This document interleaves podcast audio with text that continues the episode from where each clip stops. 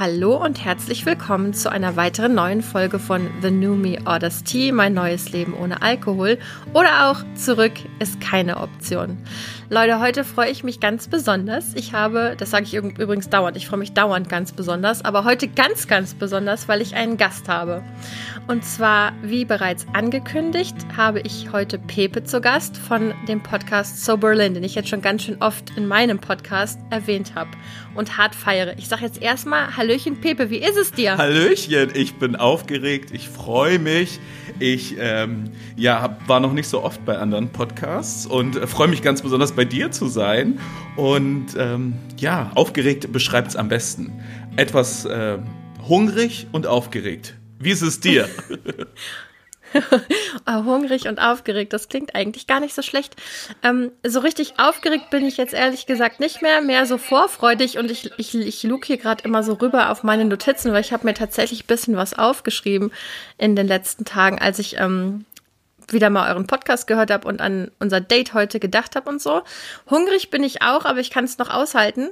Musst du dir noch schnell was reinschieben oder hältst du es ein halbes Stündchen noch aus? Nee. nee ich, ich, Jetzt wirst du nicht gleich hangry oder nee, so. Nee, nee, ich halt. Schreist mich an. Aber das wäre vielleicht spannend. Mal ein paar Emotionen im Podcast. Hatten wir letztens auch. Ist noch nicht veröffentlicht. Bei uns gab es letztens auch Emotionen live. Oh. Habt ihr euch dann, oh da frag ich dich gleich noch was, habt ihr euch schon mal gestritten live beim Podcast? Nee, okay. aber äh, tatsächlich, also ähm, ist noch nicht vorgekommen. Anne und ich, wir sind ja seit inzwischen 28 Jahren befreundet. Wir haben wirklich wenig Streit. Also das, äh, wir sind nicht immer einer Meinung, aber richtigen Streit, boah, ich habe keine Ahnung, wann das das letzte Mal war, ehrlich gesagt. Nee. Und du und Viola, ihr seid aber immer mal so ein bisschen explosiver miteinander, oder wie kann ich das verstehen? Ja, es kommt schon vor, sehr selten. Äh, und das war jetzt auch, äh, das war nicht äh, kein explosiver Streit beim Podcast, aber es war so ein unangenehmer Moment, was, was manchmal so ist, wo ich dann, wo ich so dachte, ich will jetzt eigentlich nicht weiterreden, das geht mir zu nah. Verstehe, okay. Ja, oh, äh, wenn wir schon über eure Dynamik reden, dann kann ich ja direkt mal ein Kompliment machen und sagen, wie gerne ich euch zuhöre und wie vielen Leuten ich euch auch schon empfohlen habe. Du kannst bitte Viola ausrichten, dass mein Freund Stefan ein großer Fan ihrer Stimme ist. Er ist vollkommen fremd im Thema, aber hört jetzt auch euren Podcast, obwohl er überhaupt gar kein äh, Substanzabhängigkeitsproblem hat. äh, findet euren Podcast jetzt auch großartig. Und als ich eure erste Folge gehört habe, da fand ich euch so lustig zusammen und irgendwie so ultra sympathisch, dass ich gedacht habe, so früher hätte ich, also als man jünger war, hätte ich mal gefragt, ob ich mal bei euch mitspielen dürfte, weißt du?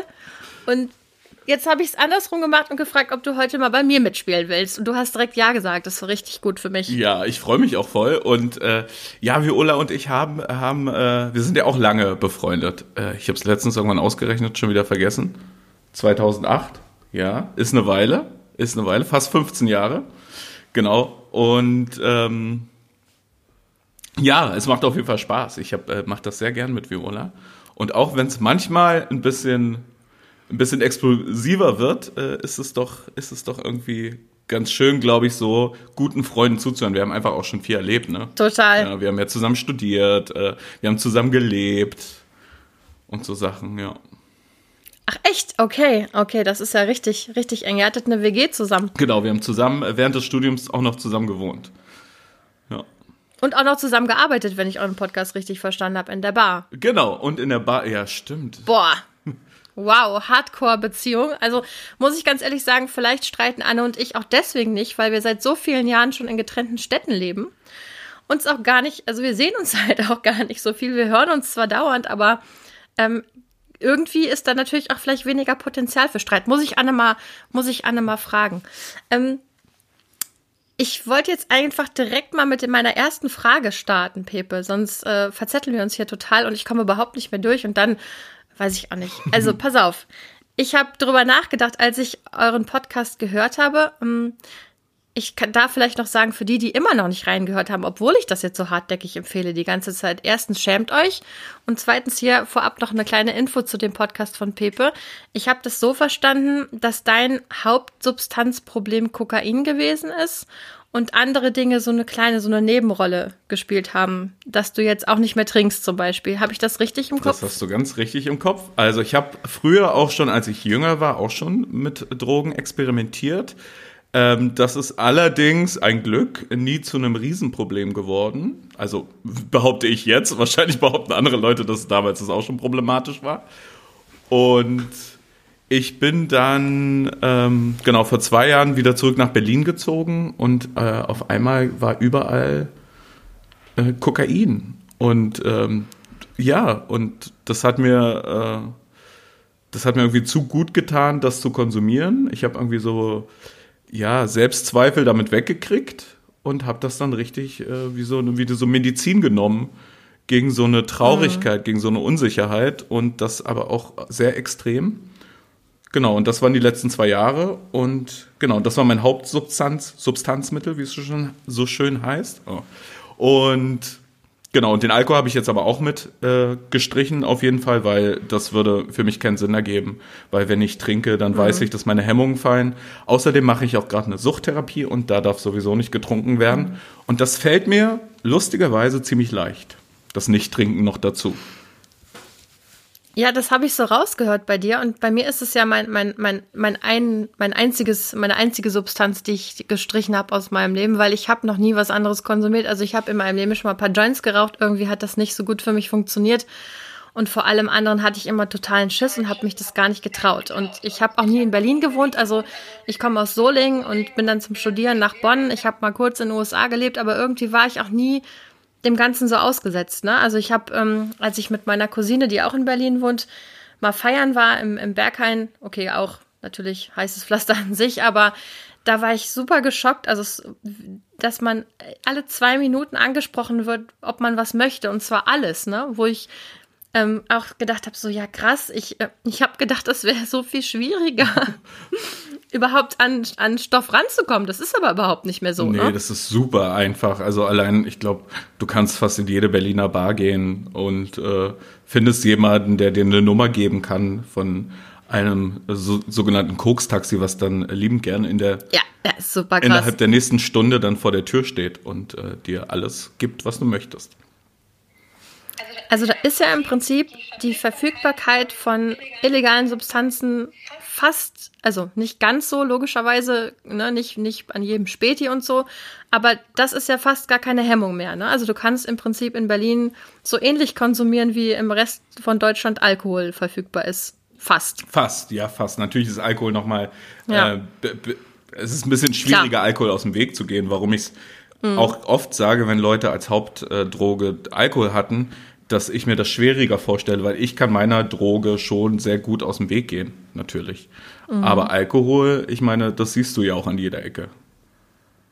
Ja, ich glaube immer, dass, also ich habe da auch schon öfter drüber nachgedacht und manchmal habe ich auch so gedacht, boah, das ist unfair, ich bin dem Ganzen dauernd ausgesetzt und dann habe ich gedacht, was machen die, was machen Menschen mit einer Essstörung? Die müssen ja wirklich klarkommen, ne, mit ihrer Substanz.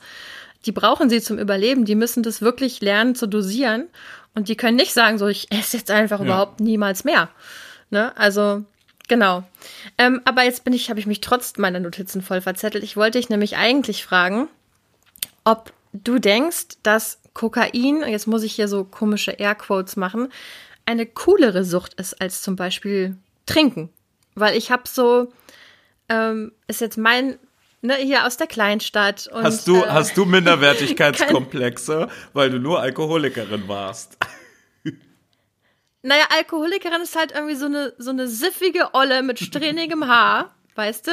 Und Kokain klingt für mich so nach Highlife und irgendwie High Performance und also ich hau jetzt hier ein paar Vorurteile raus, ja, natürlich ja. auch, ist mir ja vollkommen klar. Aber hat es für dich, weil für mich hatte dieses, als ich gemerkt habe, ich, ich bin alkoholabhängig, hat es wirklich diesen Spuddelfaktor auch gehabt, ne?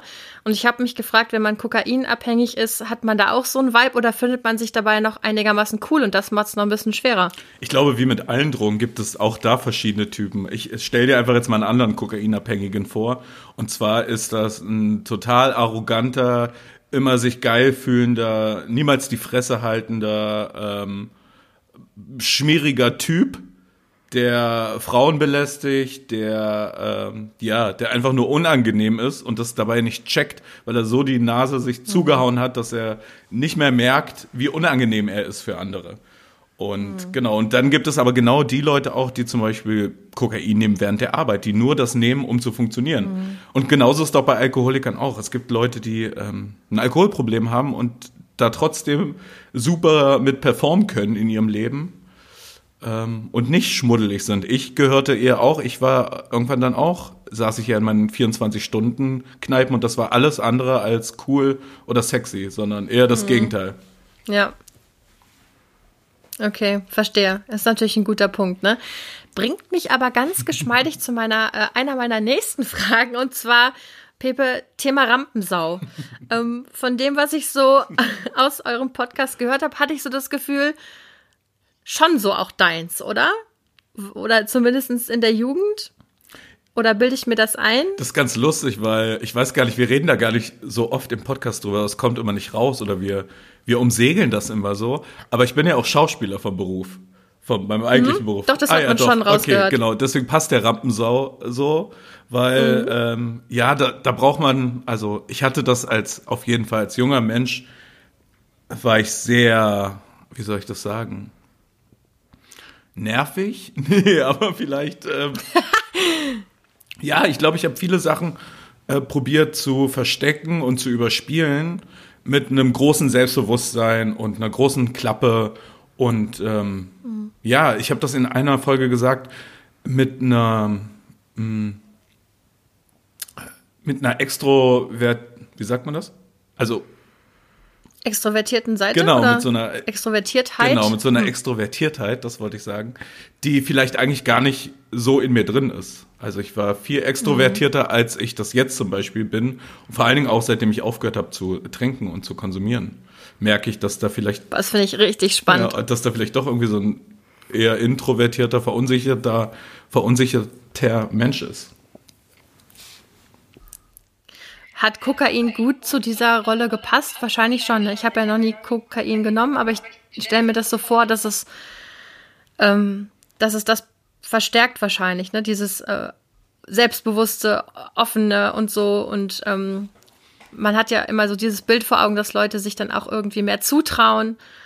Ähm, hast du das Gefühl, das war schon eine passende Droge sozusagen für diese, dieses Phänomen? Ja, besonders, besonders in dem Moment, als ich dann äh, drogenabhängig geworden bin, äh, suchtkrank mit Kokain, war das ja, ich habe aufgehört zu arbeiten, ich bin zurück nach Berlin gekommen und dann dachte ich so, die ersten paar Monate denkt sich wahrscheinlich noch niemand was, aber irgendwann hatte ich natürlich dann auch die Angst, dass alle jetzt denken, oh, jetzt ist er wieder in Berlin, aber jetzt läuft ja gar nichts mehr als Schauspieler. Jetzt, äh, ne? Mhm.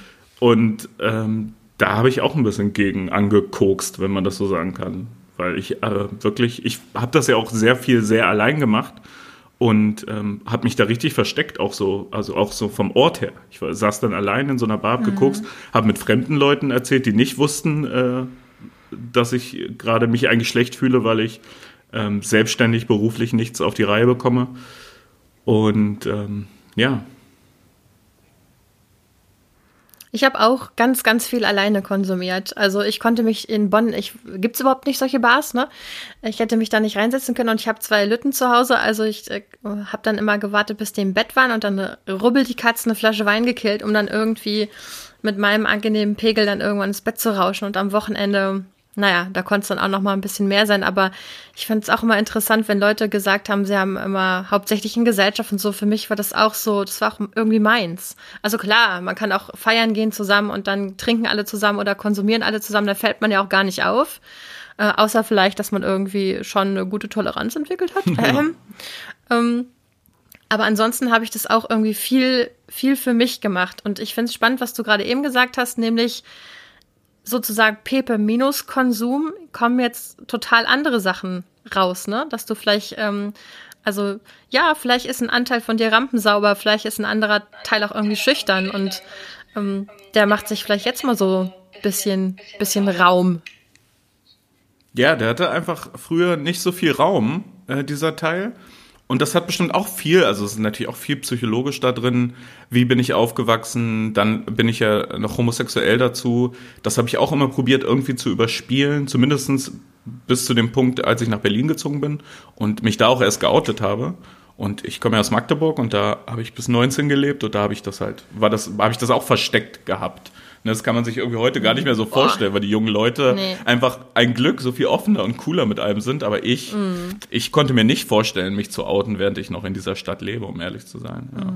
Auch wenn es ein paar Leute natürlich früher wussten als ich. Krass. Ja, da habe ich, kann ich natürlich überhaupt nicht mitreden. Also ich hatte das Glück, dass ich irgendwie, wie sagt man heute, ich habe ja das Wort cis gelernt, ne? Ja. Äh, erstens das und dann auch noch heterosexuell. Also, also auf der Schiene war ich einfach, musste ich mich mit nichts äh, Anstrengendem auseinandersetzen, außer mit den ganz normalen Widrigkeiten Gut. des Erwachsenwerdens. Gut, aber du bist, ja. du bist, du bist eine Frau. Also, ich meine, ich fühle mich öfter mehr verbunden auch mit anderen Frauen, weil man weiß, wie, wie unwohl man sich fühlen kann, zum Beispiel in einer Gruppe von heterosexuellen Männern oder ja, einfach unter diesem Patriarch manchmal zu leiden. Dass ich ja eigentlich auch wusste, okay, wenn ich mich jetzt oute, habe ich in der, in der, in der, in unserer Welt irgendwie mein Ansehen sinkt. So. Ne? Ich werde vielleicht nicht mehr so als nicht für ernst genommen, ich werde nicht mehr, ja. Das sind ja Sachen, die man, glaube ich, als Frau sehr gut nachvollziehen kann. Boah, ähm, ich glaube, ich bin in ganz vielen privilegierten Situationen aufgewachsen. Meine Mutter hat zum Thema Feminismus und Mutterschaft promoviert. Ähm, ich habe immer gesagt, ich glaube, das liegt auch zum großen Teil daran, dass mein Vater ein Feminist ist. Also ich bin damit im großen Selbstbewusstsein, glaube ich, aufgewachsen. Ich war super in der Schule. Also ich hatte irgendwie viele Gegebenheiten. Ich musste wenig kämpfen auf diesen Ebenen. Das kam erst später in meinem Leben. Ja. Ähm, ich, ich glaube nicht, dass ich da wirklich mitreden kann, wenn ich ganz, ganz ehrlich bin, auch wenn ich es jetzt gern tun würde, aber klar sind einem auch schon mal Sachen passiert, wie irgendwie man, man ist im Club und jemand greift einem in einen Schritt oder so ein Kram, ja. Also ich, ich weiß nicht, wie vielen heterosexuellen Männern das schon passiert ist, wenn sie wahrscheinlich nicht so vielen, obwohl Stefan auch schon erzählt hat, dass, ja, also ich glaube, wie gesagt, ich glaube, ich kann da nicht so ganz mitreden. Ähm, worüber ich aber noch mal gerne reden würde, ist, was wir gerade eben angesprochen haben, das Thema, da hatte ich irgendwie das Bedürfnis, als ich deinen Podcast gehört habe, genau dich dazu zu fragen, nämlich, wenn man den, das war eine Frage, die hat mich um, total umgetrieben, bevor ich aufgehört habe zu trinken. Es war dieses, wenn ich das wegnehme, was bleibt dann von mir? Ja. Also auf so eine ganz komische Art und Weise hatte ich das Gefühl von, das ist, also es ist äh, unangenehm, das jetzt so zu sagen, aber ich hatte das Gefühl, es hat so viel von meiner Identität mitgefärbt, dass ich mir absolut unsicher war, was dabei rauskommt, wenn ich das einfach wegnehme. Und ähm, war das eine Angst, die du auch hattest? Ja, ganz groß. Die Angst war ganz groß. Ähm, diese Identitätsfrage, wer bin ich ohne den Rausch, ohne den Spaß, ohne.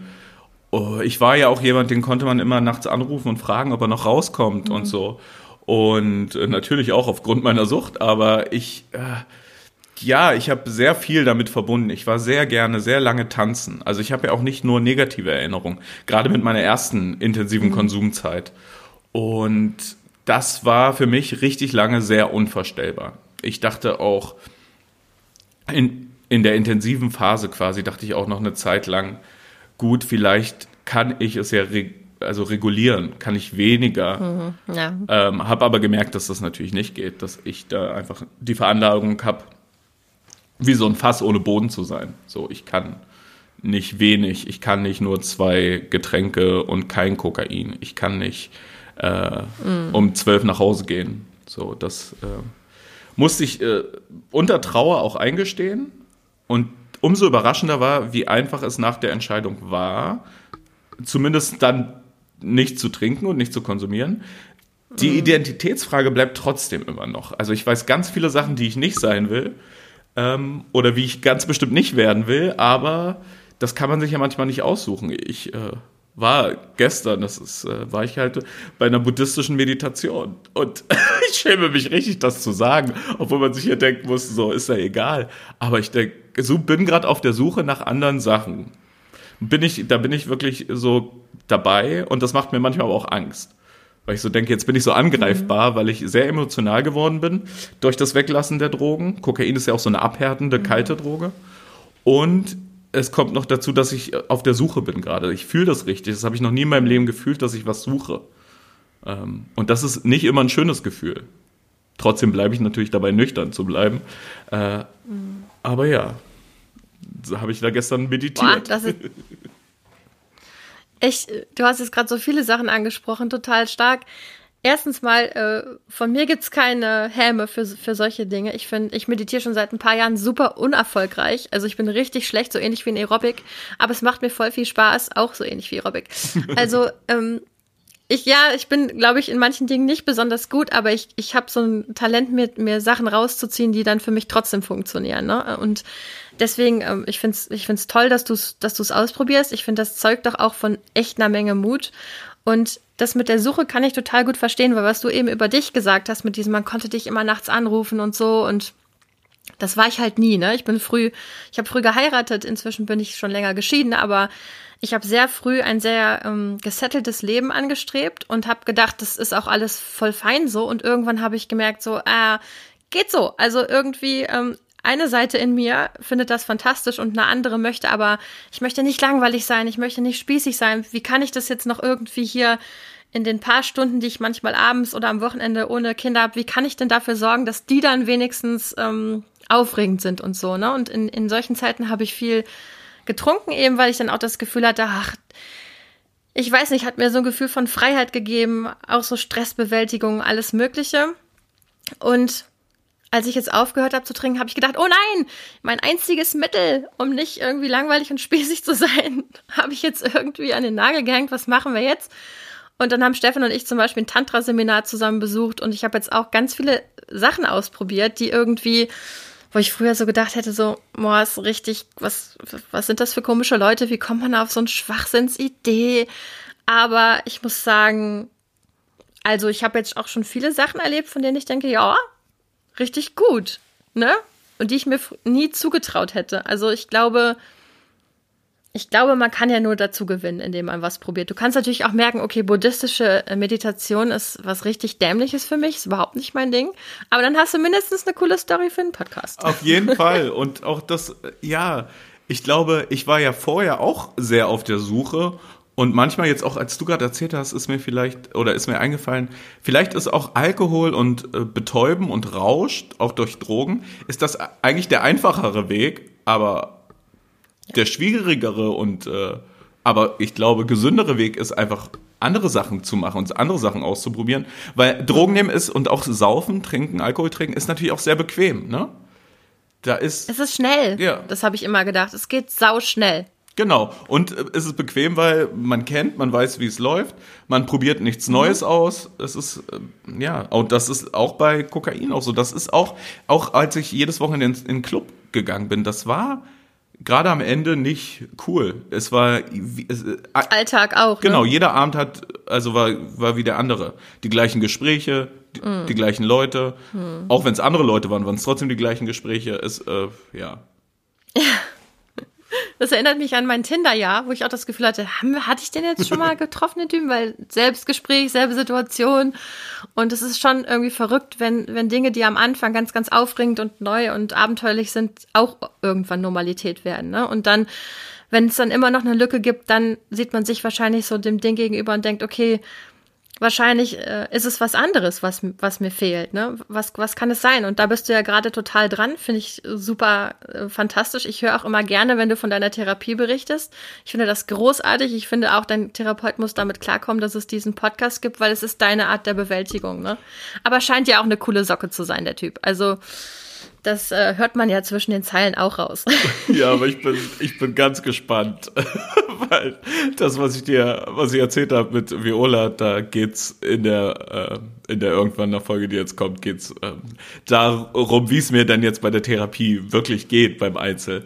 Und äh, mhm. genau, und das, äh, ja, mal gucken. Ich habe jetzt. Äh, okay. Ja. Ich, und das ist, glaube ich, auch das Ding bei so einer Abhängigkeit und bei so einer Sucht, zumindest bei mir, dass ich eigentlich immer auf einer Suche war und dachte aber vielleicht mit Drogen, die irgendwie zu stillen, diese Suche, oder mhm. da irgendwie ein Ziel zu haben, was aber nicht stimmt. Das ist natürlich auch sehr verführerisch für Leute, die was suchen oder ja, die irgendwie nicht genau wissen, ob sie sich wohlfühlen, wie sie sind, oder da ist es irgendwie schnell glaube ich, mal möglich. Dann so eine so, so Hat das auch was mit. Ja? Entschuldige bitte. Hat das auch was mit. Ähm, ich habe mich das gefragt wegen diesem viel feiern und so weiter. Und ähm, ich habe da ja ein anderes, anderes Leben geführt. Das war für mich ja immer nur sehr begrenzt möglich.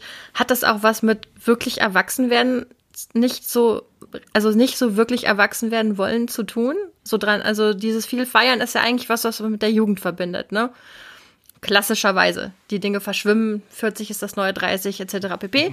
Aber ähm, trotzdem ist es ja sowas, was man mit so einer unbeschwerten Zeit Ausbildung, Studium, vielleicht noch Schule so verbindet und gibt ja immer mehr Menschen, die das wirklich sehr lange in ihr auch ähm, mit, ins mittlere Alter so verlagern, ne? Und ich kann mich da gar nicht ausnehmen. Ich habe dann, wie gesagt, vor, wann war das? Also das Jahr vor Corona habe ich nur Gas gegeben. Also bei jeder Gelegenheit, wenn meine Kids bei ihrem Papa übernachtet haben, bin ich auf die Piste. Die Bonner Piste ist jetzt auch wieder so ein Ding. Also bin ich ausgegangen bis in die Morgenstunden feiern, ne?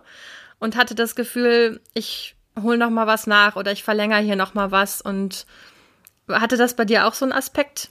Ja, bei mir war es natürlich nicht, ich hole was nach, weil ich das quasi nie unterbrochen hatte. Ja, stimmt. Ähm, obwohl ich weiß nicht, ich war natürlich auch diese fünf Jahre, die ich außerhalb von Berlin gearbeitet habe, ähm, da habe ich schon sehr viel gearbeitet und war, gut, ich habe schon auch getrunken, aber ich war da schon sehr diszipliniert, weil es nicht anders ging in dem Beruf.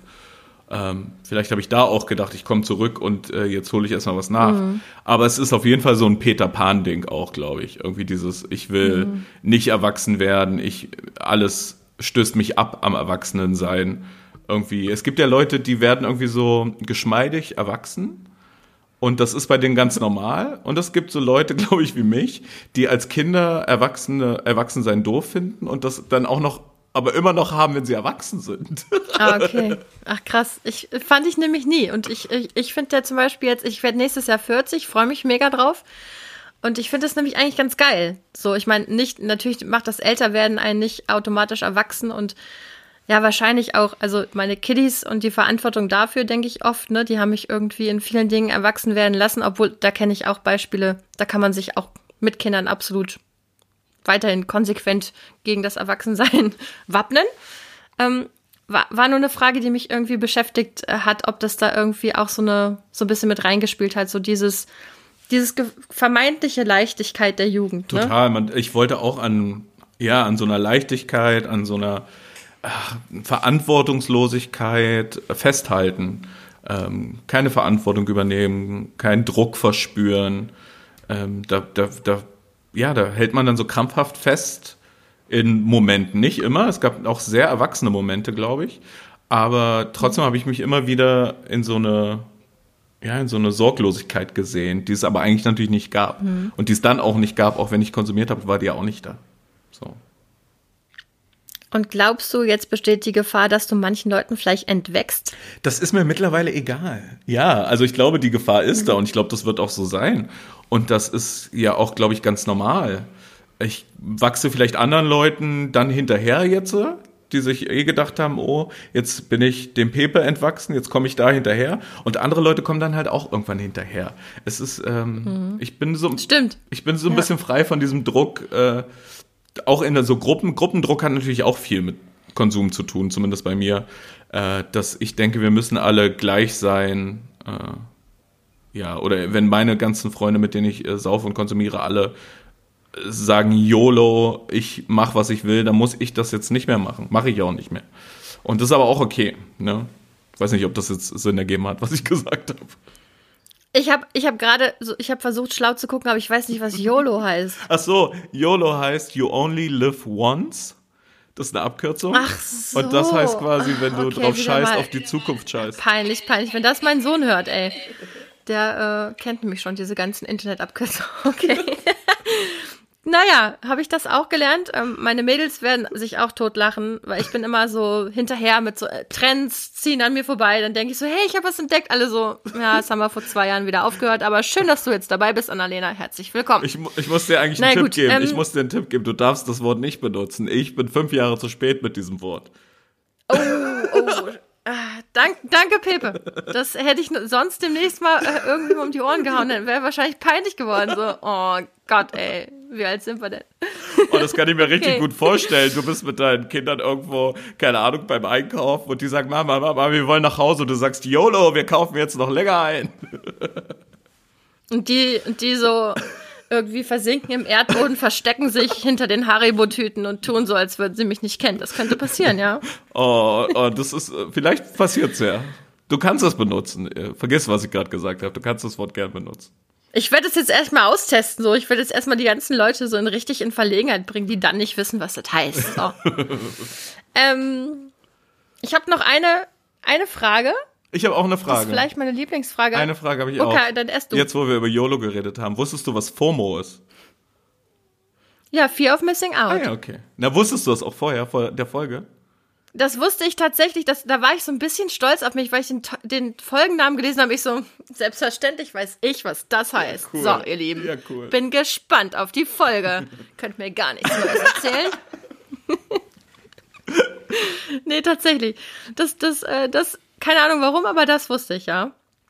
Obwohl ich das ein, ähm, es ist ein Phänomen, was, was ich erst seit kurzem selber erlebt habe. Also in diesem einen Jahr, von dem ich eben ja. kurz erzählt habe, habe ich das zum ersten Mal am eigenen Leib erfahren. Ich habe, ähm, es ist nicht so, glaube ich, tief in mir veranlagt. Ich habe eigentlich immer das Gefühl, ich erlebe tollen Kram und ähm, so woanders kann es gar nicht so viel toller sein. Aber ich kenne auch viele Leute, die ein guter Freund von mir zum Beispiel, wenn man früher mit dem weggegangen ist, hat mich in den Wahnsinn getrieben, weil wir sind kaum irgendwo angekommen, hat er gesagt, wo gehen wir als nächstes hin? Und ich dachte mir so, hä?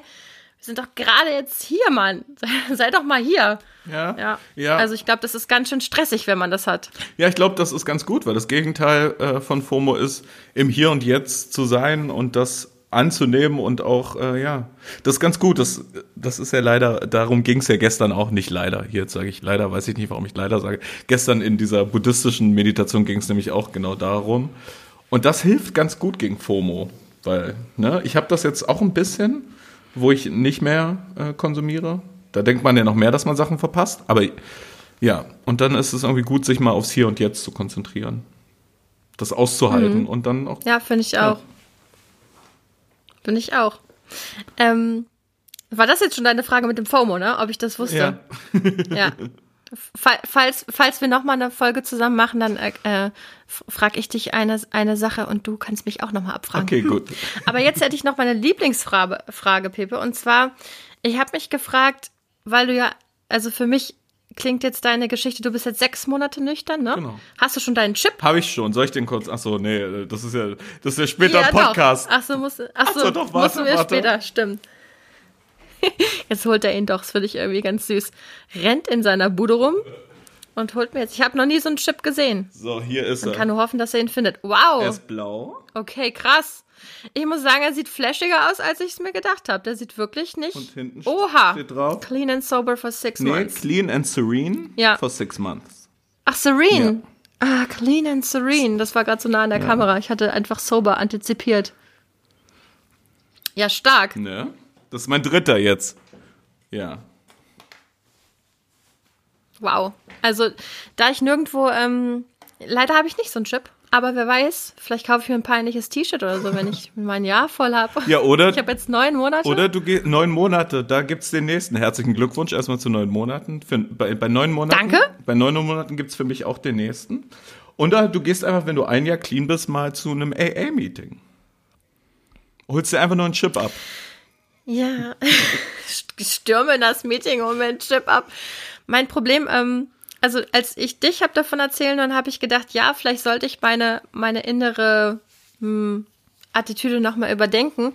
Ähm, ich habe so ein großes Ding mit dieser, mit dieser Einstellung, ähm, dass Menschen da auch noch hingehen, die 20 Jahre clean sind und immer noch sagen, ich bin abhängig, ne? Also ich weiß noch nicht, wie ich dazu stehe. Ich habe oft drüber, also ich habe zum Beispiel MS und ich weiß nicht, wenn ich jetzt 20 Jahre keinen Schub hätte ob ich das dann noch sagen würde, weißt du? Also ich verstehe, dass man immer wachsam bleiben muss. Ja. Das verstehe mich nicht falsch. Ich will jetzt nicht sagen, in zehn Jahren kann ich, glaube ich, wieder kontrolliert trinken. Nein, da bin ich mir sehr sicher, das geht für mich nie mehr. Ähm, aber ich tue mich so ein bisschen schwer mit dieser Haltung, das ist eine lebenslange Krankheit. Ähm, ich weiß nicht, dass irgendwas in mir wehrt sich dagegen. Deswegen bin ich auch noch nie zu einem Meeting hingegangen. Ja, das verstehe ich auch. Ich bin da ja auch, ich hatte ja vorher ganz viele, ähm, ja, so Zweifel, ob das was für mich ist. Hat auch jetzt mehr damit zu tun mit den, äh, dass ich da Leute kennengelernt habe, die ich sehr schätze. Äh, es gibt auch Sachen, die ich genauso schwierig finde. Und das, was du gerade zum Beispiel gesagt hast, ist ganz spannend, dass du gesagt hast, du weißt, dass du auch nicht jetzt irgendwie wieder ein bisschen trinken kannst. Das ist so ein Gedanken, der mich gerade in letzter Zeit wieder so öfter überholt. Bin ich ganz ehrlich, oder so einholt. Dass ich öfter denke so, hm, bin ich denn jetzt, ich, bin ich jetzt so gesund, dass ich geheilt bin? Und ich glaube, der, daher kommt das, dass man dass sich das sagt. Mhm. Ähm, weil ich finde es auch, es ist auch immer eine, noch fällt es mir leicht, aber ich glaube auch so, wenn du so 20 Jahre clean bist, noch immer zu sagen, hey, I'm äh, here and I'm uh, an addict, weiß ich nicht, ob das, äh, ja, ob das nicht ein bisschen demütigend wirken kann. Allerdings ist es halt. Ja, oder so, vielleicht auch, vielleicht auch so an, an dem Kern deines Seins dann vorbei, weißt du? Weil jetzt gerade ist es für uns sehr präsent. Ich hoffe einfach mal, dass in 20 Jahren andere Dinge für mich ganz präsent sind. Und dann erzähle ich vielleicht, ja, okay, ich bin übrigens auch trocken, aber pff, das ist jetzt nichts äh, mehr, was mich im Alltag groß beschäftigt, hoffe ich. Ja, ich glaube, es gibt ja auch solche und solche. Es gibt halt einfach Menschen, die da äh, 20 Jahre sitzen, weil sie das brauchen. Und es gibt aber Leute, die da vielleicht zwei Jahre hingehen und dann nur noch einmal alle ja. halbe Jahr und dann gar nicht mehr. Ich glaube, das ist auch durchaus äh, eine Möglichkeit, die ich für mich auch sehe. Und es ist ja auch Genau, es ist ja auch einfach, ich finde es großartig, dass es diese ganzen Möglichkeiten gibt und ich finde es auch großartig, dass es inzwischen das Medium Podcast gibt, weil ich eben auch denke, ähm, das hat bei euch ja bestimmt schon auch angefangen, dass man Feedback bekommt, ne? Menschen, die einem wirklich sagen, so, das bringt mir was. Ähm, auch, was ich bei euch auch so schön finde, Pepe, das kannst du auch bitte nochmal Viola sagen, dass ihr auch mit so viel Humor dran geht. Ne? Das ist mir oft in den Nüchternheitspodcasts, hat mir das gefehlt. Also, weil ich auch so ein Mensch bin, ne? Ich bin ähm, jetzt nicht zum Überspielen oder so, aber das Leben ist halt ganz oft nicht nur eins, ist nicht, ist nicht nur schwer und nicht nur so, sondern dann lässt einer einen fahren und man muss sich trotzdem totlachen irgendwie, auch wenn es eine Beerdigung ist. Das ja. ist so. Ja. Ja, und, und diesen Vibe, den habt ihr irgendwie auch total cool drauf, finde ich, so dass dieses, dass man einfach trotzdem sich miteinander totlachen kann und irgendwie plötzlich spricht Viola vom Anal Plug und da bin ich wirklich fast vom Fahrrad gefallen. Das war ein bisschen lustig. Ich habe überhaupt nicht aufgepasst. Ich bin doch nicht so die beste Fahrradfahrerin. naja, aber auf jeden Fall fand ich es gut und ähm, ich wollte jetzt endlich meine letzte ja, Frage noch loswerden. Und zwar habe ich mir überlegt, wollte ich dich gerne fragen, also falls die Frage überhaupt zutrifft, du kannst auch sagen, ja, das, die trifft jetzt gar nicht so, aber falls, für wen würdest du gerne ein Vorbild sein? Hm. Ja. Oder willst du gar kein Vorbild sein? Das ist ja auch fair enough. Das ist eine super spannende Frage, eine super interessante Frage. Vor allen Dingen, weil ich glaube, ich bis vor einem halben Jahr definitiv gesagt hätte, ich will kein Vorbild sein, ich bin kein Vorbild. Und ich bin natürlich jetzt dabei, dass ich merke, dass vielleicht Vorbild ist eine schwierige Sache, ist ein schwieriger Begriff, ne? Könnte das jetzt ganz kacke finden. Oder vielleicht eine Inspiration. Also wir können das Wort auch ersetzen. Ja, ja aber ich finde es ja spannend, dass mich das so, dass mich das so holpern lässt, das Wort Vorbild. Ähm, ich habe ja zwei Patenkinder. Ähm, ich wäre sehr gern für die ein Vorbild, weil ich die einfach äh, seit ihrer Geburt kenne und so lieb habe. Und das würde mir viel bedeuten, dass äh, die irgendwann sagen, hey, du bist ein Vorbild. Und in meinem ganz persönlichen Fall, glaube ich, doch, das habe ich auch schon mal gehört und das, ich weiß immer nicht, wie ich das nehmen soll, aber natürlich berührt mich das sehr für Leute, die noch konsumieren, die noch ähm, mhm. Drogen nehmen und die sich inspirieren lassen davon und mir jetzt erzählen, dass sie weniger konsumieren oder dass sie aufhören oder dass sie eine Pause machen oder dass sie da mit dem Gedanken spielen, auch professionell sich Hilfe zu holen. Das ist natürlich irgendwie das größte Geschenk, was auch, wenn man davon redet, dass wir machen ja beide so einen Podcast, wenn man das hört, dass ja. dir jemand schreibt, hey, ich habe mein eigenes Konsumverhalten überdacht und äh, wäre da nicht mhm. drauf gekommen, hätte ich euch nicht gehört oder so, ne? Das ist natürlich. Wie ist es bei dir? ähm, ja, also ich glaube, ich stehe total auf Vorbilder. Ich habe ähm, ich finde Vorbilder sind eine tolle Sache und ich habe mir immer welche gesucht. Ich hatte das Glück, äh, Eltern zu haben, die da total viel abgedeckt haben. Hat mich allerdings auch so ein bisschen in meiner, in meinem Erwachsenwerden, also ich musste dann auch erstmal sehr präzise herausfinden, wo sind sie es nicht. Ne? Also das war, die waren so eine gute Steilvorlage, dass ich am Anfang gedacht habe, das könnte ich ja hier so eins zu eins und dann festgestellt habe, ich bin überhaupt nicht der Typ für manche von diesen, von diesen Dingen und musste da viel überdenken. Ähm, Aber ja, also für meine Kinder auf jeden Fall auch. Und da denke ich, ich habe dann lange drüber nachgedacht, ob ich mir diese Chance jetzt sozusagen verkackt habe mit dieser Sauferei. Gott sei Dank haben die da natürlich nicht viel äh, von mitbekommen und selbstverständlich war ich auch immer noch viel mehr als diese Sucht, aber in den letzten Monaten des Trinkens hat sich das in meinem Bewusstsein so, ich habe mich richtig vergiftet gefühlt von diesem Prozess, also äh, von der Substanz wahrscheinlich auch, aber auch von diesem, dass ich das selber mir so zugeguckt habe und gedacht habe, so, boah, ne, also jetzt, das ist, ich will das überhaupt nicht mehr und warum komme ich da nicht raus, fand ich schrecklich. Und ähm, ja, ich glaube, für meine, für meine Kinder auf, auf jeden Fall mit dem Hintergrund eben auch, es passieren im Leben Dinge, ne? Es läuft nicht immer alles nur sanft und geschmeidig und man greift auch schon mal richtig tief in die Scheiße, aber was man dann draus macht, das ist eben irgendwie dann wieder an dir. Und vielleicht, ja, ich weiß nicht, also für, ich finde es schön, dass in der Community so viel Platz ist für so viele verschiedene Stimmen ähm, ne, also für, für Männer, für Frauen, für Menschen, die, ja, also mir, mir gefällt es oder ich bin total dankbar dafür, dass ich da jetzt so ein kleiner Teil von, von sein kann und dass manche vielleicht denken, Annalena ist auch irgendwie, weiß nicht, alleinerziehende Mutter, berufstätig etc. pp. Alles so ganz normale Eckdaten. Ähm, trotzdem in die Sucht gekommen irgendwie. Hätte man jetzt so von meinem Lebenslauf nicht erwartet. Es gab kein Trauma, ich hatte eine fantastische Kindheit etc.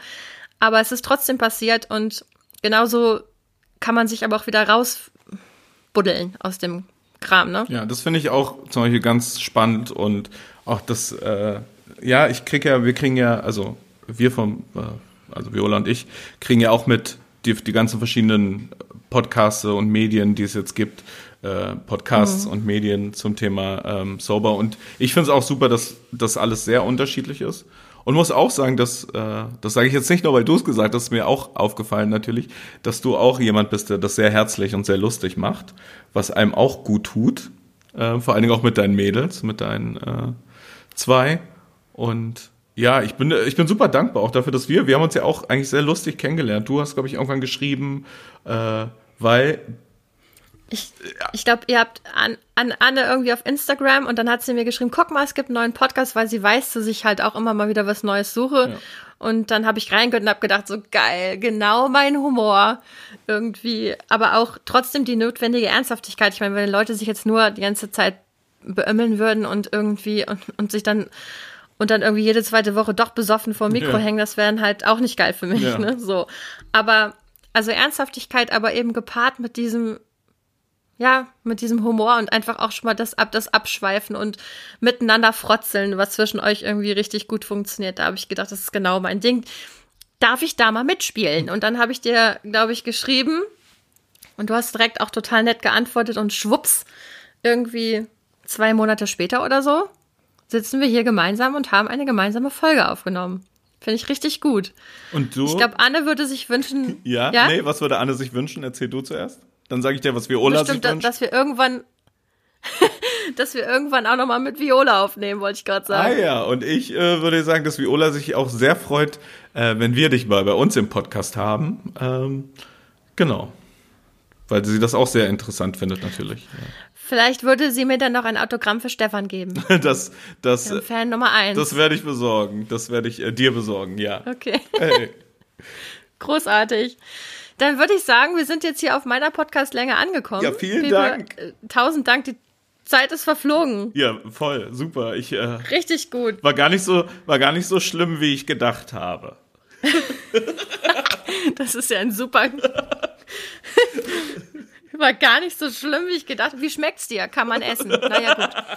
Ähm, Dann kennst du das nicht. Würde ich sagen, ich meine, Was denn? War gar nicht so schlimm, wie ich gedacht habe. Ja, kennst du das nicht, dass wenn man so aufgeregt ist und man dann so äh, dann denkt, oh jetzt, äh, wenn alles schief geht oder man versteht sich nicht oder so. Ich hatte schon Angst. Oder ich krieg kein hm. Wort raus.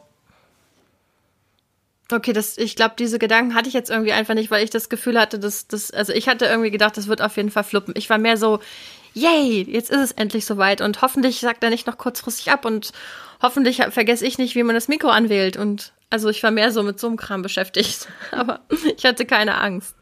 Ich hatte jetzt auch keine Angst. Ich hatte jetzt für ein zweites Mal auch keine Angst mehr. Okay, großartig. Pepe, unser erstes Mal war gar nicht so schlimm, wie wir gedacht haben. Und deswegen können wir vielleicht nochmal noch mal nachlegen. Richtig. Okay. In diesem Sinne, ihr Lieben, hört uns gerne weiter zu, lasst fünf Sterne da. Natürlich auch für Soberlin. Wer jetzt von euch immer noch nicht reingehört hat, wie gesagt, solltet euch schämen und endlich mal reinhören. Ansonsten bleibt uns treu. Wir freuen uns auf die nächste Folge. Over and out. Das, was schwarz ist bei mir? Ja.